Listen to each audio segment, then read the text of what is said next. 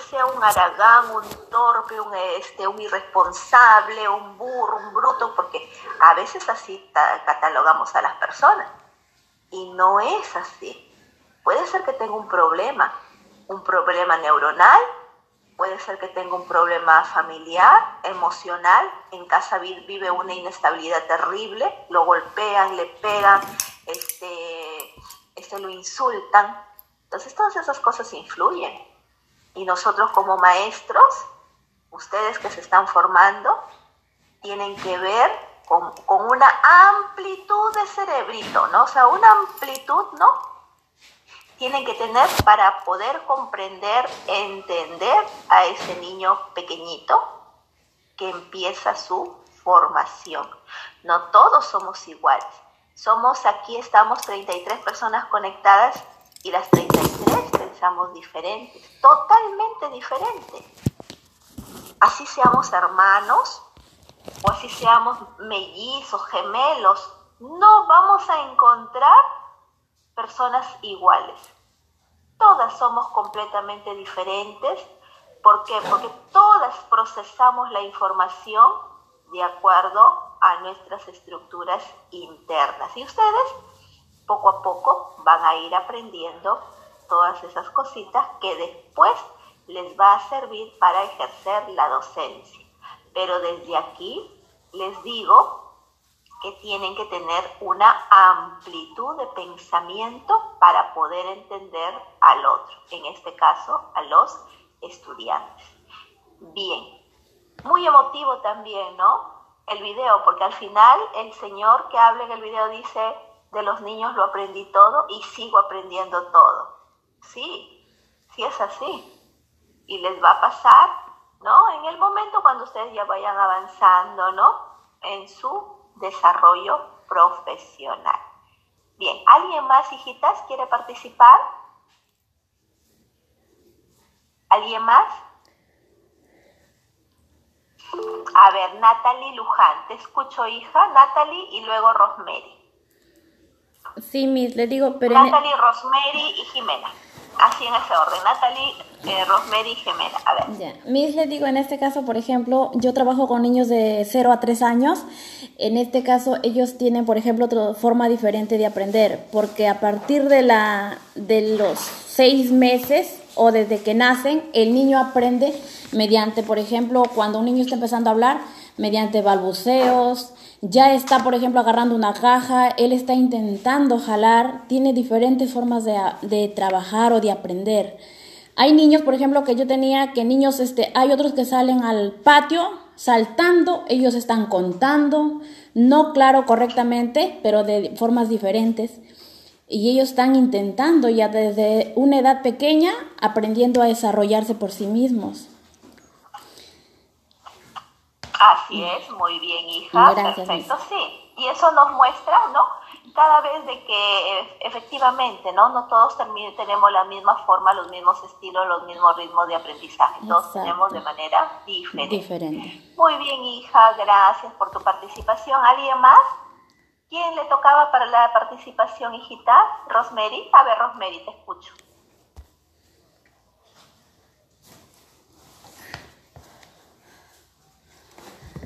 Rosemary, creo. ¿Quién seguía? ¿Natalie?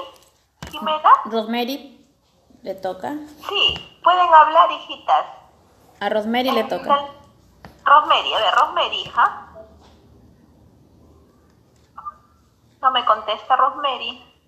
Tiene la manito levantada, pero no me contesta Rosemary. Su audio está apagado. Rosemary, ¿tu audio está apagado? No, no, no se te escucha.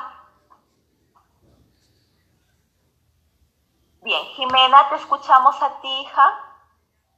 Ya, bueno, profesora, lo que yo puedo compartir, lo que he entendido del video, es que pues yo pienso que cada niñito, ¿no? Es, es una persona y hay que darle un trato especial.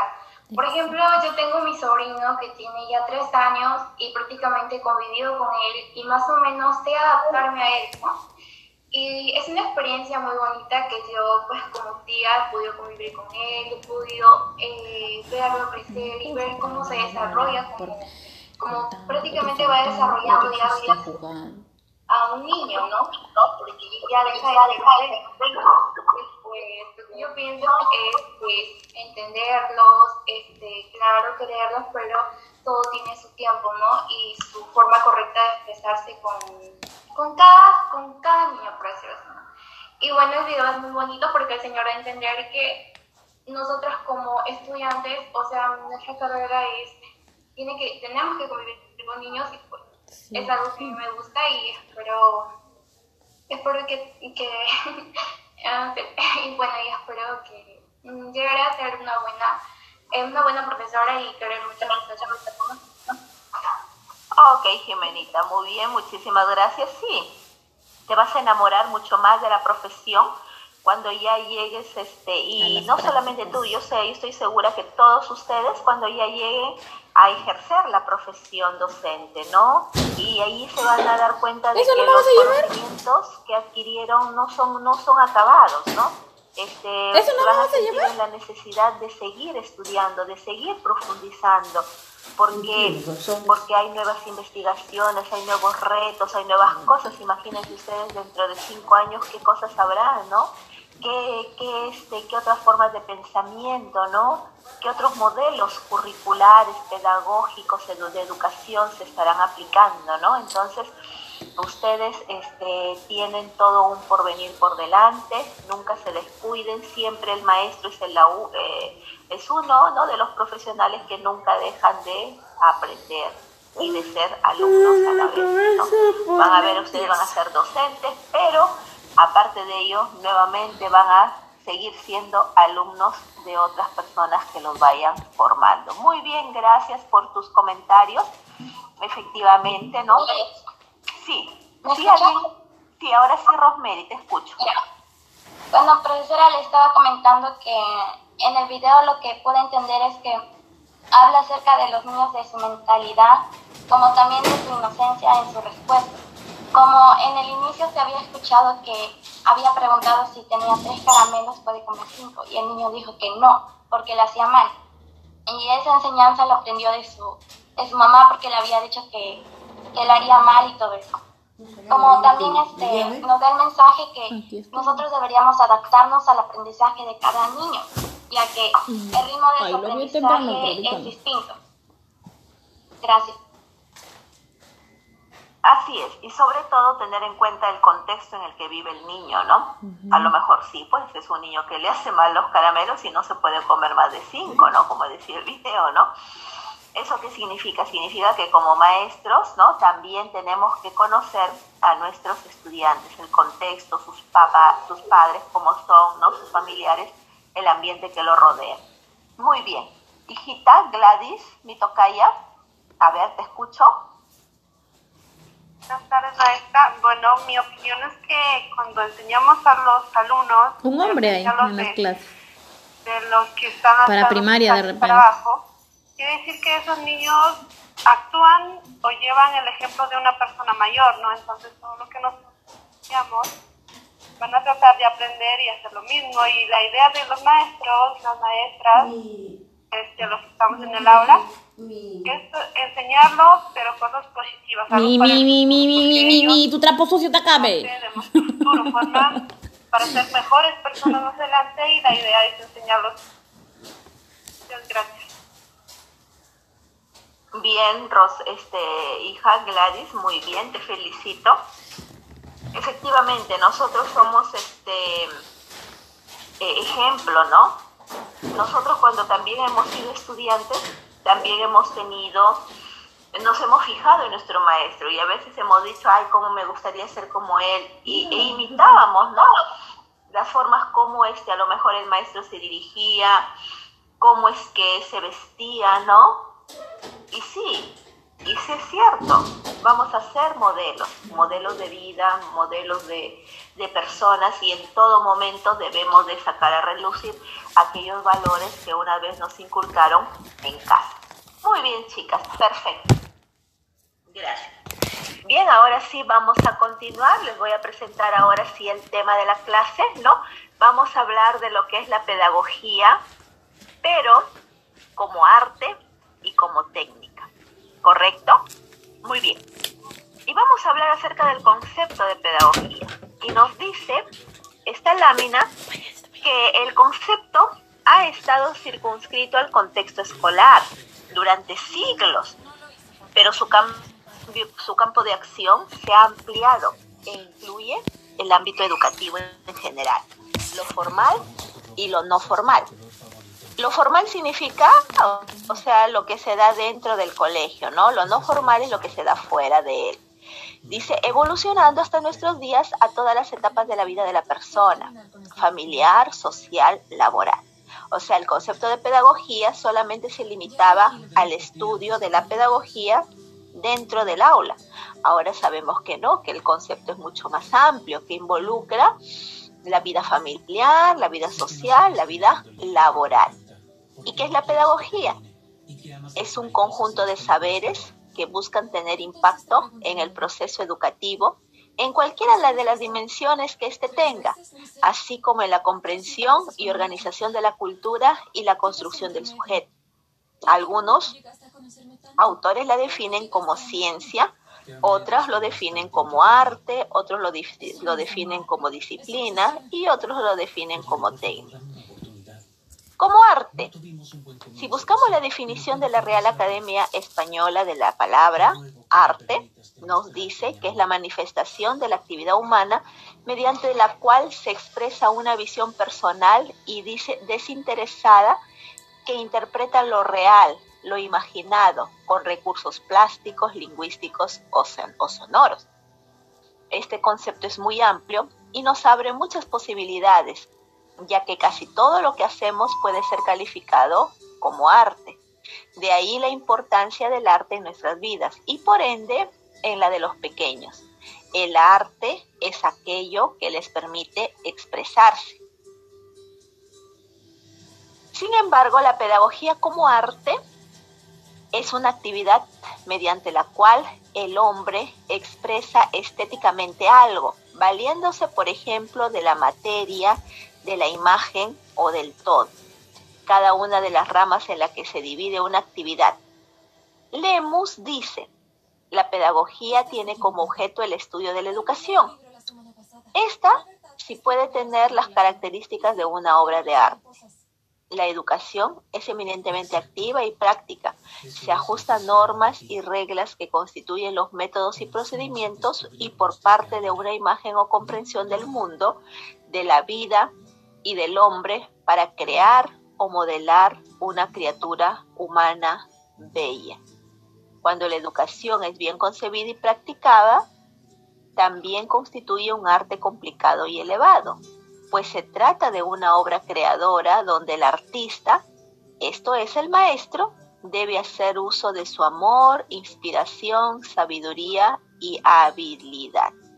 Es decir, no solamente basta con enseñar a los niños, sino también demostrar afecto, sabiduría y tener muchas habilidades, ¿no? El maestro, o sea, aparte de saber pedagogía, aparte de saber métodos, técnicas, debe constar o debe tener en su acervo pedagógico la habilidad de poder moldear a personas de poder eh, cultivar en ellos valores, pero no de una manera agresiva, sino de una manera muy sutil, de una manera muy dedicada, eh, de una manera este, inspiradora. Y a ello se le conoce como pedagogía, como arte. En la pedagogía es el arte, dice, de transmitir experiencias, conocimientos, valores, con los recursos que tenemos a nuestro alcance. La pedagogía es la disciplina que organiza el proceso educativo de toda persona en los aspectos psicológicos, físicos e intelectual. Es tomando en cuenta los aspectos culturales de la sociedad en general. La pedagogía como arte o el arte de enseñar requiere de una virtud que hoy en día brilla por su ausencia. ¿Y cuál es esa virtud? La prudencia. La prudencia es la virtud a partir de la cual la persona considera actuar de acuerdo al caso particular que se presenta. Si existe una persona que tiene una capacidad menor de retención, habría que tratarla de modo distinto a la persona que cuenta con una memoria prodigiosa. Cada caso es distinto y esta virtud debe ayudar al maestro a saber cuáles son las circunstancias que lo rodean para saber adaptarse a ellas y determinar lo mejor en cada caso concreto. ¿Qué significa todo lo que hemos leído? Significa lo que ustedes me decían, que es el maestro el que debe de adaptarse al estudiante, sacando lo mejor que el estudiante tiene como persona, haciendo relucir sus bondades, sus virtudes, sus habilidades y tomando al error como una oportunidad de seguir aprendiendo. Eso es ser un maestro desde el punto de vista de la pedagogía como arte. Porque también el maestro requiere que se cultive, ¿no? Como virtud a la prudencia. ¿Y qué es la pedagogía como técnica? Nos dice que es un conjunto de procedimientos y recursos que se sirve una ciencia o un arte. La pedagogía puede perfectamente y sin ningún problema ser considerada como una técnica, pues son los parámetros y las normas que delimitan el arte de educar. En conclusión, todos los autores están de acuerdo en que se encarga de la educación, es decir, tiene como el objeto de estudio a la educación y tributan a la solución del problema educativo. Es decir, la pedagogía como técnica va un poquito más a ver los procedimientos y recursos que emplea el maestro para poder llegar al estudiante y de esa manera poder transmitir y poder educar a los niños en, en un determinado contexto y en un determinado momento. La pedagogía como técnica dice, puede ser técnica, sí, la pedagogía puede ser técnica si posee un conjunto de procedimientos que constituyen recursos metodológicos para la realización de la obra educativa. Nassif afirma que la pedagogía es una técnica porque trata de acumular un conjunto de procedimientos para realizar el hecho educativo. ¿Qué nos dice Nassif acerca de lo que es una técnica? Nassif, en 1958, un, autor, ¿no? un este, investigador, nos indica que es el conjunto de procedimientos de que se vale la ciencia o el arte para lograr un determinado resultado. En general, es un recurso que el hombre utiliza como medio para alcanzar un objetivo, en especial su bienestar, suprimiendo ciertas necesidades. Otro, este, otro de los conceptos acerca de lo que es técnica nos dice que es un bien cultural. Desde el punto de vista la técnica, desde este punto de vista nos dice la técnica representa un conjunto de progresos materiales acumulados por el hombre, como los que según algunos autores marcha mucho más adelante en los progresos espirituales. Para otros, la técnica es un dominio acabado, de algún territorio cultural, es decir, un conocimiento científicamente fundado. Entonces, nosotros podemos llamar a la pedagogía como ciencia, como arte y como técnica. Como arte, pues bien, sacaremos lo mejor que existe en nuestros estudiantes utilizando para ello muchas herramientas que también nos da la pedagogía. Y esas herramientas constituyen las técnicas, los procedimientos, los recursos, los métodos que yo utilizo, pero sobre todo para moldear y para sacar lo mejor que existe en un ser humano, en este caso en nuestros estudiantes. Bien, hasta aquí. ¿Hay alguna pregunta?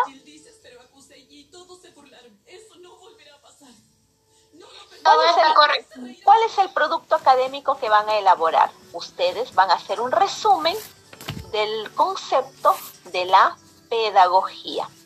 ¿Dónde pueden encontrar estos materiales? Estos materiales están en el aula virtual. Yo les voy a mostrar aquí el aula virtual, ¿sí? Para que podamos trabajar a partir de ahí eh, madrecita, tenemos este a la madre Carlita presente.